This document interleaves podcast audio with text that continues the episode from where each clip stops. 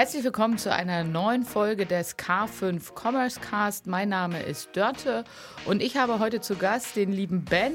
Ben ist äh, Direktor digital bei der Firma Bogner. Den meisten hier wahrscheinlich aus dem Film Fire and Ice bekannt.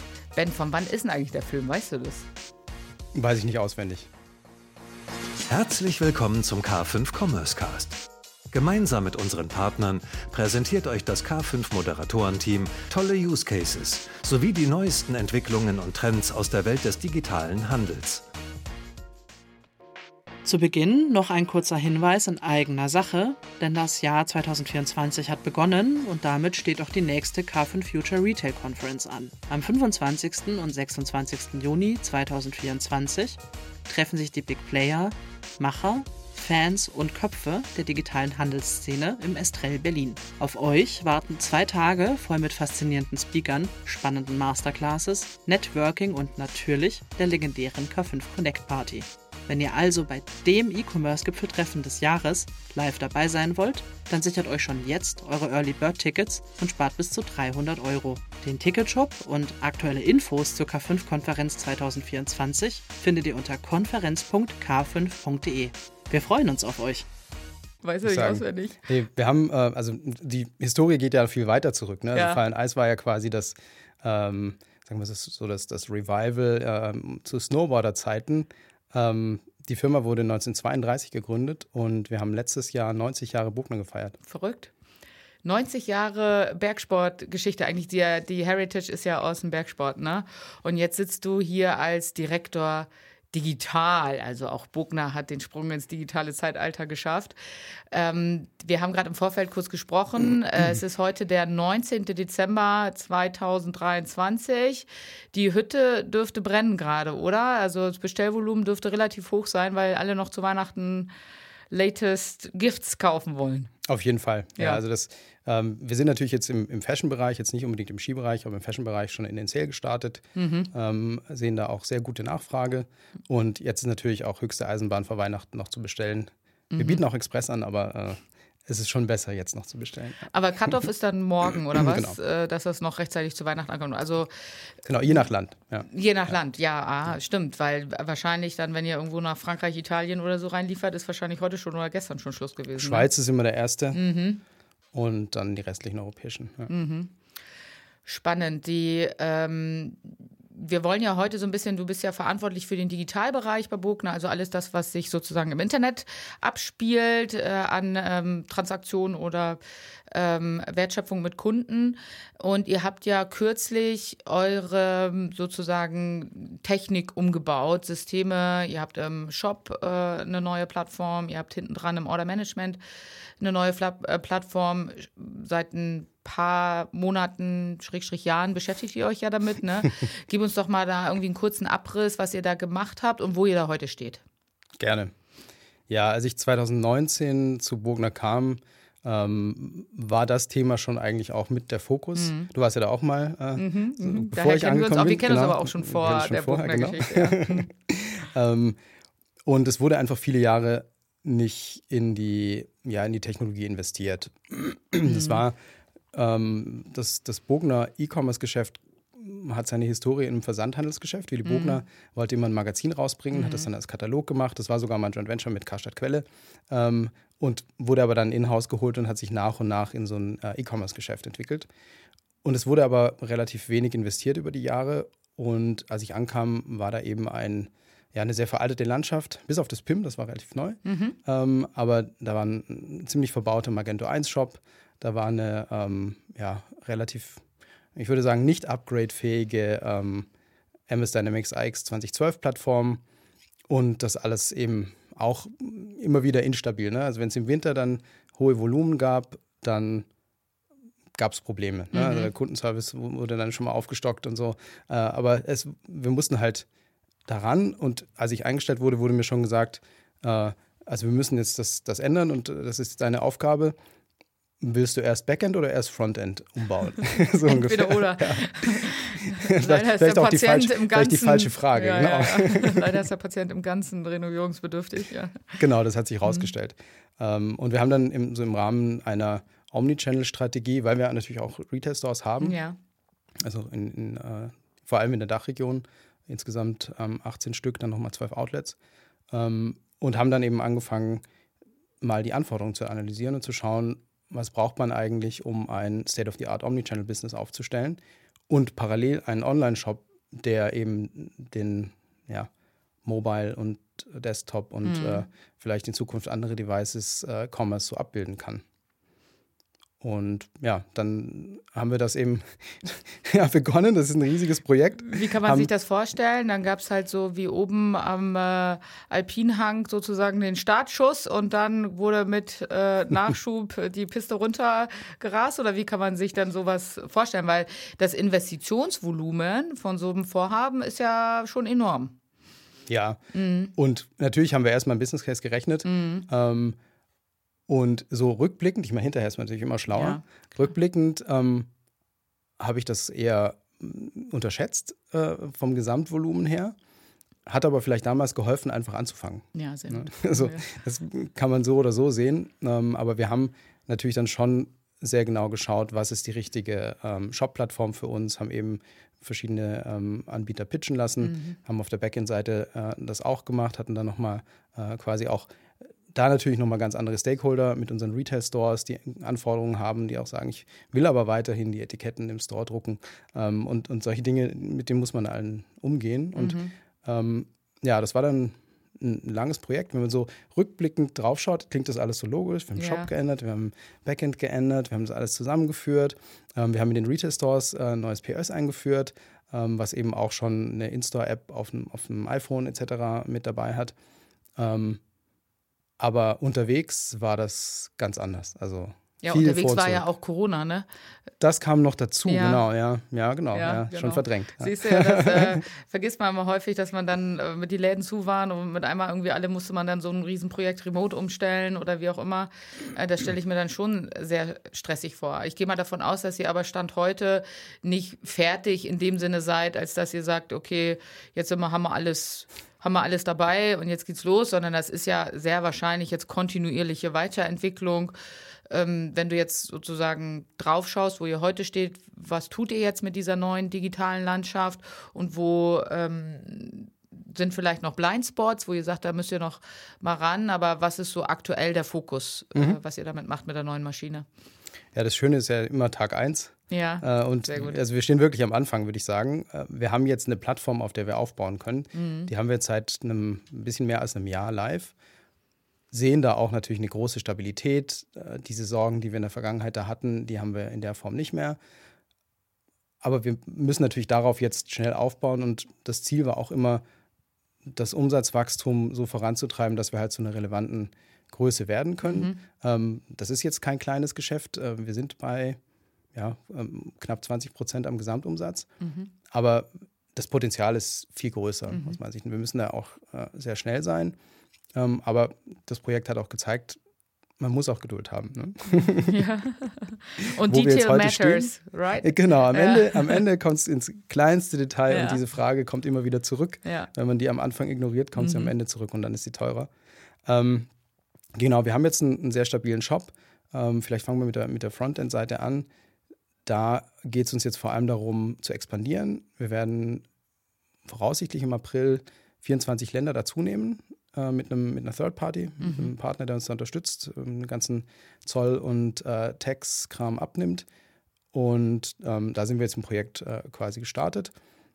Wir haben jetzt schon, was jetzt äh, Expansion angeht, weitere Marktplätze dazugenommen. Mhm. Das Marktplatzgeschäft ist für uns eine sehr gute Ergänzung, um eben schnell an weitere Kunden, die Bogner jetzt nicht kennen oder nicht unbedingt bei Google nach Bogner suchen würden, zu erreichen. Wir sind jetzt, wir sind schon lange auf Zalando, mhm. ähm, haben Bräuninger dazu genommen, ähm, haben About You dazu genommen, Globus in der Schweiz, was ein sehr interessanter Marktplatz ist für uns und sehr gut funktioniert seit November. Und im Off-Price-Segment machen wir auch mit Best Secret ähm, mhm. Marktplatz. Mhm. Also spannend. Also 24 Länder, zu denen, die ihr heute zu den bestehenden zehn, genau. Und die, das ist dann international äh, sozusagen. Also wo, also wo kann ich das geografisch verorten, die 24 Länder? Wir sind heute schon so in unserem, also die Kernmärkte sind Deutschland und USA. Mhm. Äh, das sind unsere größten, umsatzstärksten Länder.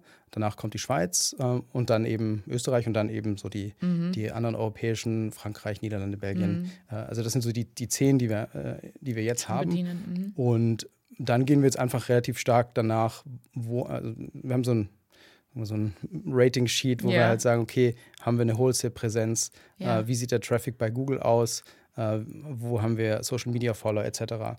Und das ist einerseits Osteuropa, was da sehr stark ist, mhm. ähm, aber auch die Nordics. Ähm, mhm. Da sehen wir auch über Zalando, dass da wirklich eine gute Nachfrage da ist. Mhm. Und ähm, ja, noch ein paar andere EU-Länder, aber so, mhm. dass es am Ende dann inklusive äh, UK dann eben 35 Länder sind, mhm. äh, 34 Länder sind. Mhm. Und die neue Digitalplattform, die ihr sozusagen mit Shop und Backend da gebaut habt, inwieweit unterstützt ihr euch dabei, äh, das jetzt zu ermöglichen? Die hilft uns dabei, mhm. indem wir also solche Projekte mit relativ geringem Aufwand machen können. Also mhm. zum Beispiel diese, äh, dieser Partner, der uns unterstützt, ähm, da gibt es eine Cartridge eben für, mhm. für unsere Plattform und da lässt sich das, sag mal, im Rahmen von, von unter 30 Personentagen umsetzen und äh, damit dann auch relativ zügig, zügig durchziehen. Und im Grunde geht es uns jetzt auch mit, mit der, mit der, mit der Shop-Plattform darum, ja, schneller voranzukommen, mhm. gleichzeitig eine Stabilität zu haben. Und ähm, das nächste Thema, kommen wir vielleicht gleich noch dazu, äh, ist dann das Thema Personalisierung und eben Ansprache unserer mhm. Kunden auf einer ja, personalisierten äh, Art und Weise. Das ist quasi auch die Basis dafür. Ja. Also das heißt, ihr habt dann die, die vergangenen zwei, drei Jahre eben die Basisarbeit dafür gemacht, dass ihr jetzt eben halt am Häusel steht und äh, den Startschuss sozusagen mit Geschwindigkeit dann ähm, den Berg runterfahren könnt, um in der alpinen äh, äh, Analogie zu bleiben. Genau. Ähm, die, äh, wenn du sagst Third Party, was macht der genau? Der macht so dann Zollthemen für euch, aber das, das heißt die ganze Order to Cash das läuft mhm. über eure Plattform? Nee, nee also nee, das ist schon ein Checkout quasi. Mhm. Also ist, Aha, spannend. Das ist Checkout mhm. ähm, und dann ab dem Checkout wird quasi dieser Partner auch zum, zum Merchant of Record. Mhm. Ah ja, das ist ja interessant. Der, äh, und der macht dann auch die ganzen logistischen Themen und so weiter für die äh, zusätzlichen Länder?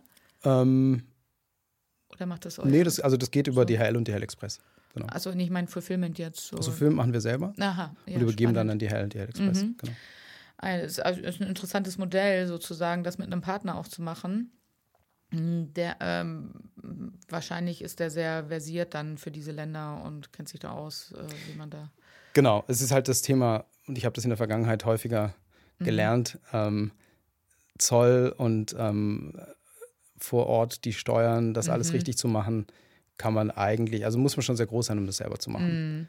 Verstehe. Und mhm. das, also diese ganze Dokumentation, welches Dokument muss ins mhm. Paket, ähm, wie sind die Zollgrenzen, mhm. bis zu welchem Artikelpreis kann ich in die Türkei schicken. Die Türkei mhm. ist übrigens gerade aus der Liste wieder rausgeflogen, leider, weil es jetzt irgendwie so Regel gibt, dass der Artikel irgendwie nur günstiger sein darf als 50 Euro, den wir da importieren. Aber ah. also ja, siehst du, mit ja, denen die, und diese Dynamik und mh, das, das können wir nicht selber abbilden. Mhm, verstehe, ja. Ja, auch da wieder dann die Details, ne? Wenn man genau. sozusagen genau. auch außerhalb der Europäischen Union dann tätig ist, äh, muss man sich damit schon beschäftigen, was im Absatzland sozusagen für äh, Regeln gelten. Und du hast jetzt gerade das nochmal angesprochen, was ich äh, auch neben dieser internationalen Expansion, also technologisch spannend finde, äh, das Thema der Marktplätze, die ihr nach und nach anbindet, um äh, quasi neue Kunden zu erreichen, die ihr vielleicht sozusagen im D2C schwerer erreichen könntet. Ähm, wie läuft das denn? Also ihr präsentiert die Marke auf dem Bräuninger, aber der Bräuninger hat auch den Bogner vielleicht selber. Ähm, mhm, ne? Mhm. Und äh, wie sozusagen, wie läuft das und wie bindet ihr das an, auch technologisch? Macht ihr das mit, einer, mit einem Integrationspartner mhm. oder macht ihr das direkt? Also vielleicht kannst du dazu zu dieser Marktplatzgeschichte mal ein bisschen ausholen und erzählen, was ihr da so macht und Gern. was da die Learnings sind. Ja. ja. Man stellt sich das ja so einfach vor mhm. und sagt, man hat irgendwie einen Standardadapter, in dem Fall TradeByte, ähm, und dann stellt man einfach seine Produkte live. Genau, ganz einfach. So würde TradeByte das jetzt verkaufen. Ja, so wär, also so wäre es ja auch schön, aber am Ende des Tages geht es schon weiter vorne los, komplizierter zu werden. Mhm. Ähm, schon auch mit dem Businessmodell. Ne? mhm. Im Grunde haben wir gelernt, ähm, dass einfach jeder Retailer, der auch Marktplatz anbietet, anders ist. Ne? Und wir eigentlich bei jedem hingehen müssen und sagen, wie gehen wir den am besten aus Wholesale-Sicht an? wie kann Marktplatz funktionieren, wie spielt das zusammen, mhm. wie bauen wir das Sortiment, wie machen wir Marketing auf der Plattform. Und leider gibt es keinen so richtig guten Standard. Ne? Also auch selbst, selbst bei den Produktdaten, ne? jedes Mal muss viel gemappt werden. Ähm, Ach. das, Macht das nicht die KI jetzt genau, schon? ja, habe ich bisher jetzt noch nicht gefunden. Ja. Ähm, aber äh, da, da, setzen wir uns halt hin und schauen uns zusammen mit dem Wholesale-Team auch ähm, an, was können wir da erreichen, sprechen auch mit dem Partner und zum Beispiel bei Bräuninger ist es natürlich ganz anders als jetzt bei, bei About You. Ja. Bei Bräuninger ähm, sind wir schon sehr lange in einer, in einer Wholesale-Partnerschaft, ähm, haben da auch ein, ein, großes Umsatzvolumen. Aber wir können trotzdem als Ergänzung unser Sortiment erweitern. Ne? Also das mhm. ist auch eine, eine enge Abstimmung mit dem Einkauf. Ähm, und wir er, er, ergänzen dann quasi aus unserem E-Com-Sortiment, was Bräuninger eben nicht eingekauft hat. Mhm. Und können so Bogner noch besser darstellen mhm. und Fire Nice. Also das ist in, da die Strategie. Ne? Mhm. Bei anderen ähm, mag es eine andere sein. Ich denke, bei Zalando ist es auch jetzt schon sehr stark das Thema Internationalisierung, was uns da hilft, dass wir auch Märkte testen können, mhm. ähm, ohne jetzt uns selber wirklich äh, groß drum zu kümmern. Klar, DHL muss immer dahin schicken. Aber ja, ja. Mhm. ja, also wirklich sehr unterschiedlich und aber trotzdem sehr spannend. Und ich glaube, da gibt es einfach noch eine lange Liste von, von Marktplätzen, ähm, mit denen wir da arbeiten werden in Zukunft. Und für uns ist natürlich auch wichtig, die richtigen Kunden da zu finden. Mhm. Und ja, wir steuern das auch je nach Zielgruppe, Kundengruppe mit dem richtigen Sortiment. Ne? Mhm. Also es gibt zum Beispiel ähm, keinen kein Bugner Sport, ähm, also Ski oder, oder Golf auf Zalando. Mhm. Ach, ähm, da fokussieren ja. wir uns sehr stark auf Fire and Ice und auf ähm, Ready to Wear. Mhm. Ähm, nur als Beispiel. Ja. Und wie, äh, das steuert ihr wahrscheinlich dann automatisch über die, äh, über eure Systeme, ja. was wo auf welchem Marktplatz ausgespielt wird? Oder wie macht ihr das? Oder über den Integrator? Ne, wir, wir legen das quasi fest ähm, im, im OMS. Mhm. Und, also ähm, ihr allokiert sozusagen auf genau. die. Mh. Interessant. Und wer macht das? Macht das dann also rein organisatorisch? Machen das Einkäufer oder machen das Merchandiser? Oder was ist das für eine Rolle, die festlegt, ach, beim Zalando lieber kein Sport, dafür beim About You Sport ja? Keine Ahnung, ne? So mal so dahingesagt, aber. Ja, das ist interessant, weil das mhm. haben wir ähm, am Anfang über den Einkauf gemacht. Mhm haben aber gemerkt, das ist so viel Aufwand und du musst auch ja äh, ins Gespräch gehen mit vielen Leuten ja. ähm, und haben jetzt eigentlich gerade, das ist jetzt auch äh, ausgeschrieben, haben jetzt eine Rolle geschaffen, die ähm, Marktplatzmanager heißt, die aber sehr ja. stark auch eine Merchandiser-Funktion mhm. hat, mhm. weil wir da eigentlich den Hebel sehen, das richtige Sortiment ja. äh, an der richtigen Stelle, richtigen genau. Zeit. So, ja. Um aber, wieder da, sozusagen genau. die Relevanz zu bemühen, ja, dass man da eben Relevanz schafft. Also kleine Kleiner Cliffhanger hier, vielleicht möchte sich ja jemand bewerben. Genau. www.bogner.de, Stellenausschreibung. Ähm, könnt ihr zu Ben ins Team oder äh, zum Bogner. Das ähm, äh, ist natürlich konkurrieren dann, konkurrierend so eine Allokierung, Allokierung dann eigentlich auch mit den stationären Läden oder ist das stationäre Konzept dann eigentlich nochmal ein anderes? Weil ich glaube, ihr seid ja auch an so speziellen Locations wie, mir fällt immer spontan Kitzbühel ein oder sowas, ja. Ähm, Auch, ja. Ja, das sind ja dann wahrscheinlich sehr ausgewählte Artikel, die dort auf der Fläche stattfinden, oder? Das muss man ja auch irgendwie dahin allokieren. Ja, wobei, also mhm. unser Sortiment ist schon eher so aufgebaut, dass wir sagen, wir haben einen Kern, den ja. wir überall zeigen wollen und ähm, dort, wo wir mehr zeigen können, wie zum Beispiel im Online-Shop oder auch auf Marktplätzen, ähm, nehmen wir natürlich noch mehr dazu. Mhm. Und ähm, klar, der Wholesale-Partner hat auch eine größere Auswahl. Mhm. Und von dem her überschneidet sich das schon. Ähm, mhm. aber im Grunde ist es auch ein anderer Kunde. Ja? Also ich glaube, ich glaub, der, der Gedanke dahinter ist, es ist ein anderer Kunde, der jetzt ähm, und das ist nicht nur Kitzbühel, ne? das ist auch hm. München zum Beispiel. Ja, oder also wir haben, oder? Genau, also im Grunde ja. wir unterscheiden ja zwischen den Resort-Standorten und ja. den, äh, den City-Standorten. Mhm. Ähm, und das, auch da sind das unterschiedliche Kunden. Mhm. Äh, und ähm, auf den Marktplätzen wollen wir ja bewusst auch Leute ansprechen, die, die eben über das Sortiment dann dahin kommen und mhm. nicht über die Marke. Mhm. Das ähm, ist eine interessante Strategie. Und du hast vorhin angedeutet, Personalisierung. Ne? Und ähm, nimm uns da mal mit, was, wie ihr das definiert und was ihr da vielleicht schon für erste Schritte macht, um Personalisierung hat ja dann auch wieder sehr was mit Bedeutung und Relevanz für den Kunden äh, mhm. oder die Kundin äh, zu tun, welche Schritte ihr da gerade macht. Mhm. Ja. Wir kommen ja aus dieser Versandhandelshistorie ja. und haben deswegen auch ein, sagen wir, über lange Jahre gepflegtes äh, CRM, was natürlich ursprünglich sehr stark auf das Thema Print, Versand und äh, so weiter ausgerichtet war. Aber da sind viele Daten, da sind viele Kunden, da sehen wir, wer sind die aktiven Kunden. Ähm, und wir können denen natürlich schon auch, zumindest jetzt, was wir ausspielen, an Newsletter, an, äh, an Print, können wir das soweit segmentieren. Ne? Ich, ich sage mal segmentieren. Ähm, was wir momentan aber, was uns fehlt, ist einfach, das automatisiert umzusetzen. Dass ich an allen Touchpoints sage, ich weiß, äh, wenn ich weiß, wer der Kunde ist, dass ich ihm dann eben die spezielle Message ausspielen kann. Dass der Kunde, der nie Sale gekauft hat, auch nicht mit Sale irgendwie Ja. konfrontiert wird. Nur als Beispiel. Der Ähm, Kunde. das, oder dass wir halt äh, einfach, es sind ja auch häufig so Basics ähm, wie äh, die Historie, die Einkaufshistorie zu berücksichtigen, in dem, was ich dem Kunden zeige.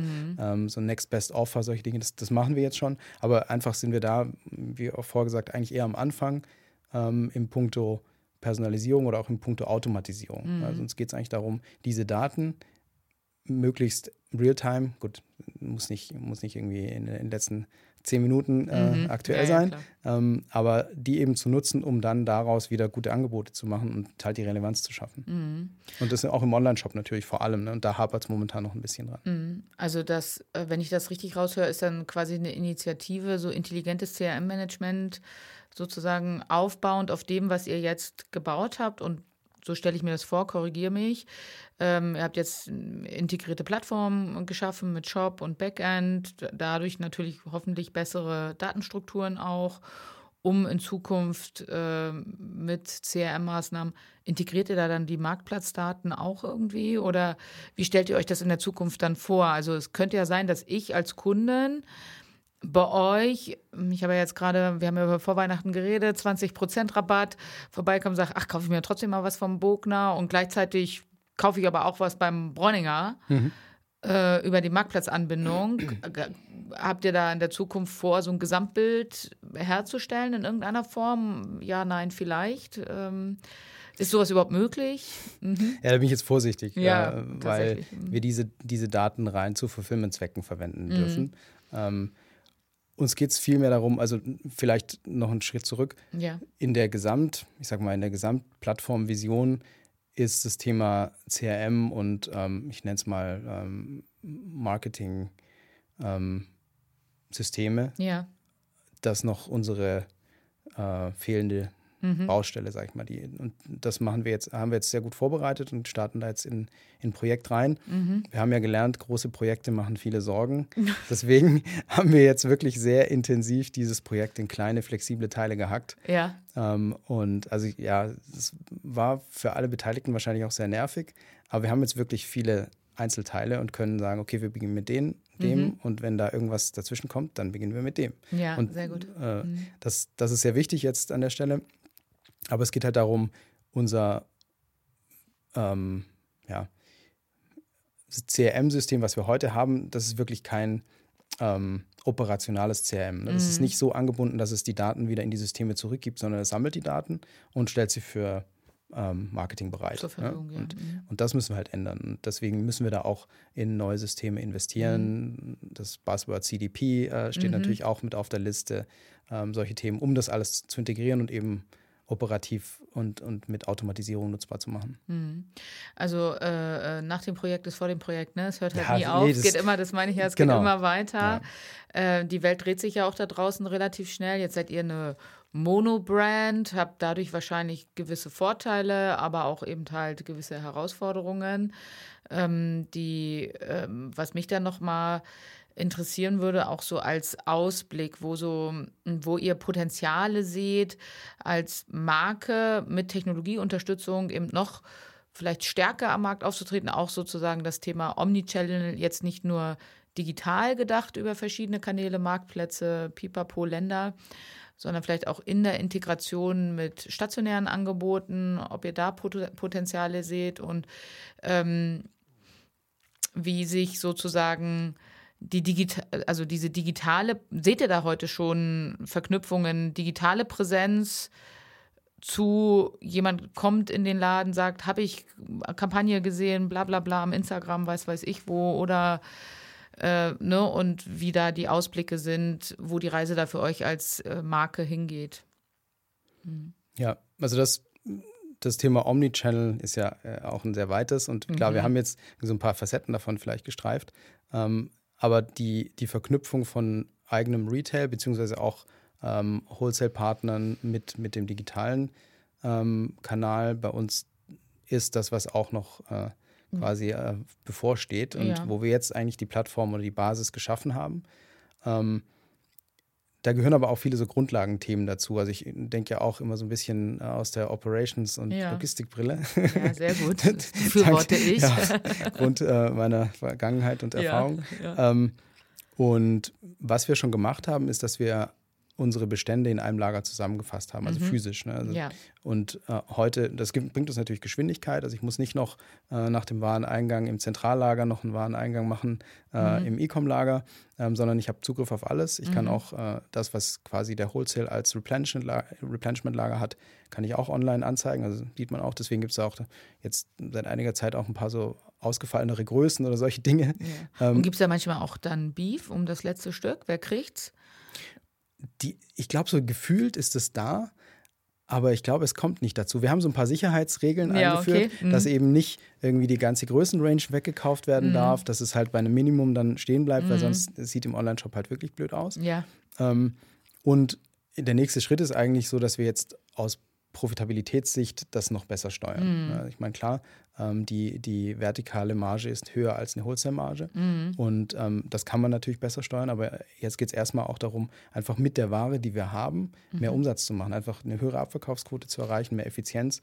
Ähm, wir sind keine große Firma, wir müssen mit dem, mit dem Geld haushalten ja. äh, und das meiste Geld ist natürlich in Ware gebunden. Ja, also das ist ein so ein Thema, was so, ja. so Basics äh, betrifft, was wir jetzt schon haben. Und weißt du denn auch, was in den, was in euren eigenen Läden im Lager ist? Ich weiß es. Du weißt wir es, haben aber das OMS, das OMS weiß es auch. Sehr gut. Der Online-Shop weiß es auch. Ja. Ähm, aber es fehlt noch das obendrauf, um quasi ja, ja. der Kunde dann äh, dem Kunden die Möglichkeit geben mhm. zu können, dass er sagt, okay, äh, bitte leg mir das zurück, reservieren wir das oder, oder ich kauf's gleich und hol's mhm. dann ab. Ähm, aus diesen Omnichannel-Use-Cases sehe ich aber, wenn wir jetzt so das nach Umsatzrelevanz äh, sortieren, am ehesten auch noch das Thema Ship from Store, ja. weil wir einfach dann unseren Bestand in Deutschland quasi verdoppeln können in der mhm. Verfügbarkeit. Und ich meine, wir sehen jetzt schon, was die Verfügbarkeit, also schnellere Verfügbarkeit, aber auch ein bisschen mehr ähm, Tiefe an, mhm. an, an Vorteilen bringt. Und wenn ja. ich überlege, das kann ich verdoppeln. Ich habe das in der Vergangenheit ähm, bei einer anderen Brand mal im Detail gesehen und das kann schnell 10 bis 15 Prozent Umsatz plus mhm. für das Online-Geschäft machen. Mhm.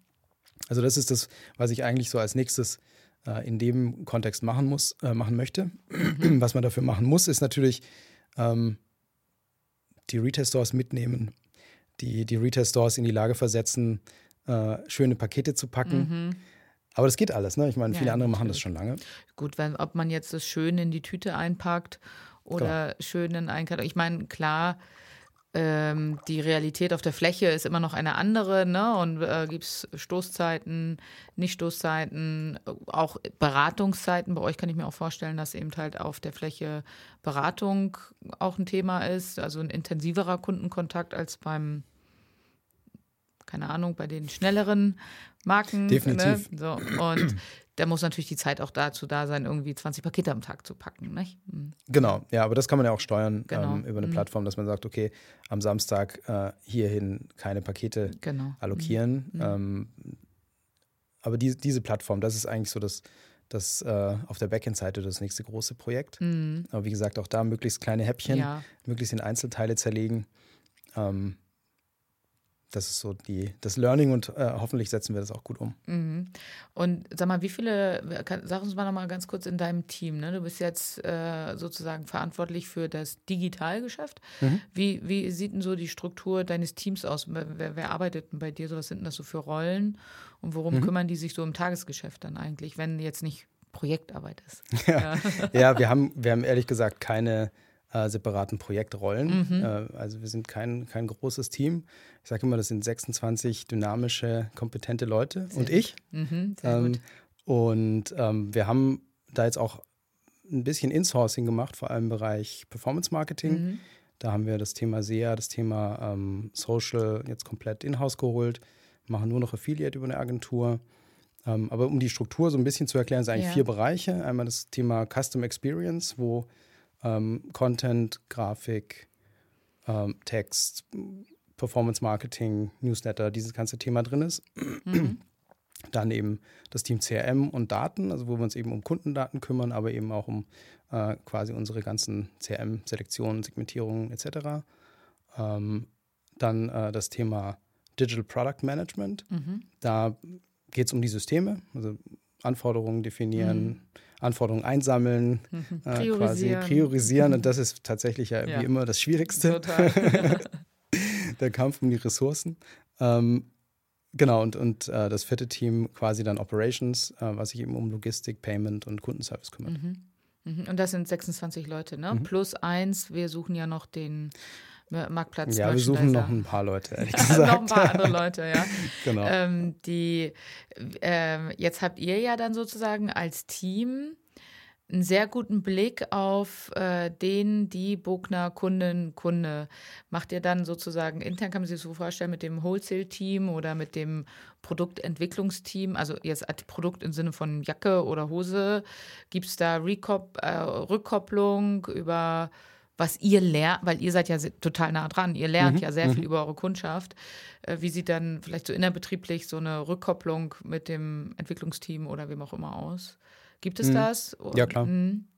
Ja, und ich glaube, das ist auch ein, ein permanenter Prozess, Mhm. ähm, wo man da auch immer näher aneinander rückt. Wenn ich jetzt vier Jahre zurückdenke, Ja, das war krasse Silo, Ja. Silo-Trennung und ähm, auch selbst unser ganzes Projekt konnten wir eigentlich nur machen, indem wir Silos mal eingerissen haben, Mhm. jetzt auch zwischen Retail, zwischen IT und digital etc. Ähm, aber wir wachsen da jetzt enger zusammen ähm, und tauschen uns da also wirklich eng aus. Also gerade erstmal so das Feedback, das Design und, und Produktteam interessiert sich ja vor allem auch mh, erstmal, wie performt welches Produkt. ja. Ähm, die denken noch nicht in erster Linie dann gleich an den, an den Kunden, wer ist der eigentlich, äh, sondern sagen, okay, wie performt das Produkt. Ich glaube, diesen Austausch gibt es immer.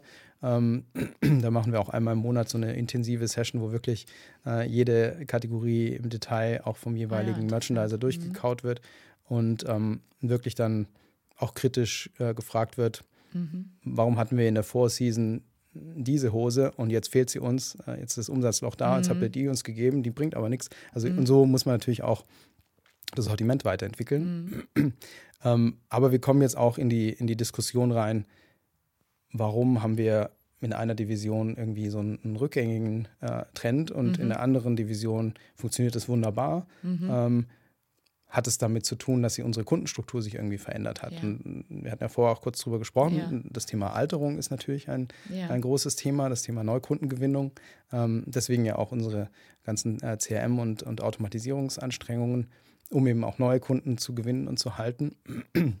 Aber dieser Austausch, der ist unglaublich wichtig, weil am Ende des Tages muss natürlich dann ein Produkt sein, ähm, Mhm. was dieser Kunde, den wir da finden, haben will Mhm. und was zu dem passt. Und äh, deswegen muss man es immer von, von vorne bis hinten zu Mhm. Ende denken. Ja. Der, also, äh, schaut ihr euch dann da auch zusammen mal so Retourenquoten an und Klar. sagt, okay, ja, hier kommt immer, na gut, die Retourengründe wissen wir beide ja sehr genau, dass er manchmal schwierig Ja. ist, auf denen aufzubauen, aber ähm, ja, Im Schnitt ist es Mhm. auch da, also habe ich jetzt auch bei verschiedenen Brands ja gesehen und ja, ähm, es ist halt immer Size und Fit. Mhm. Ähm, auch wenn, klar, die Kunden wahrscheinlich immer das Oberste ankreuzen, aber äh, am Ende im, im Gesamtbild ist es immer irgendwie Size und Fit. Mhm. Und, ja. Ja, das Thema ähm, sozusagen Alterung der Kundenkohorte, was du gerade angesprochen hast, was wir im Vorgespräch besprochen haben. Ähm, in meiner Wahrnehmung, kann mich auch täuschen, ist es so, dass ihr euch schon jetzt verjüngt, auch in der ganzen Ansprache und äh, da sozusagen vielleicht ein bisschen edgier auch rausgeht und sagt, okay, wir sind hier eben halt ähm, Wiederbelebung sozusagen. Ich meine, gut, das ging ja durch die Presse vor ein paar Jahren, das ist Mhm. ja kein Geheimnis. Ähm, gefühlt seid ihr da auf einem ganz guten Weg. Also das äh, sieht Definitiv. für mich von außen sehr gut aus, ja. ja, definitiv. Also ich glaube, wir sind auf einem sehr guten Weg. Mhm. Ähm, haben es jetzt ja auch geschafft, über die wirklich schwierigen letzten Jahre Ja. weiterhin zu wachsen. Ähm, sowohl im Wholesale m, als auch äh, online und, und Mhm. äh, der Retail ist auch sehr stabil. Im Grunde und geht es aber natürlich auch vom Produkt aus. Ne? Und Mhm. da haben wir aufgrund sagen wir, der sagen wir, immer älter werdenden Bestandskunden und der äh, ja, jüngeren Kunden, die wir ansprechen wollen, natürlich so einen gewissen Spagat, ähm, was schon eine Herausforderung ist, auch für, für das Produktteam. Aber ich glaube, wir kriegen das, ähm, kriegen das jetzt immer besser hin und müssen das natürlich auch immer mehr herausfinden. Ne? Mhm. Ne? Da kam mir gerade also 60 ist doch das neue 30. Also wir sind ja alle im Stimmt Kopf ja auch. jung, alle sehr jung geblieben. Und da musste ich dann immer so schmunzeln. Ich hatte mal gelernt über Bogner, ähm, dass ihr die Erfinder der Steghose äh, seid. Weißt du, die Hose die mit Elaine, dem. ja. Also ja. Sie, heißt, sie heißt bei uns Elaine. Ja. Ähm, das ist quasi die, die äh, Steghose, die Maria Bogner zum ersten Mal ja. so zum Skifahren erfunden hat. Und ähm, ich habe mir sagen lassen, es gibt auch äh, in den USA den Begriff, dass die einfach Bogners heißen. Ja, ja, verrückt, oder? Bogners. Da muss man sich Bogners kaufen zum Hat Skifahren. man eine Kategorie geprägt, sozusagen. Ja, auf jeden Fall. Toll. Ja, also das ist wirklich äh, auch so beeindruckend, was, was mit dieser Marke so verbunden ist und diese Verbindung von, von Sport und ähm, Mode oder und hoher Qualität. Mhm das ähm, ist schon einmalig, denke ja. ich mal. Ja. ja. Und ich kenne auch privat viele Menschen, die äh, viele äh, Emotionen mit der Marke eben auch verknüpfen. Ja, ist so. Also das äh, gerade hier in München. Wir sind ja in München, genau. Ja, genau. Gerade hier in München ist das schon auch ähm, eine lokale Institution, sage ich jeden mal Fall. so. Ne? Auf jeden Fall. Und ähm, so und, und unter dem Aspekt drücke ich euch natürlich von Herzen die Daumen, äh, dass das äh, so erfolgreich weitergeht und dass ihr, ihr 24 die Projekte alle Danke. vom Hof kriegt. ja, genau. Und ähm, sich das äh, einstellt, was ihr euch erhofft und das so erfolgreich weitergeht. Ben, vielen Dank auf jeden Fall bis hierhin. Vielen Dank, Dörte. Für die Einblicke, gemacht. ja, fand ich auch. Und ähm, ja, schaut doch mal vorbei beim Bogner. Vielleicht findet ihr was. Vielen Dank.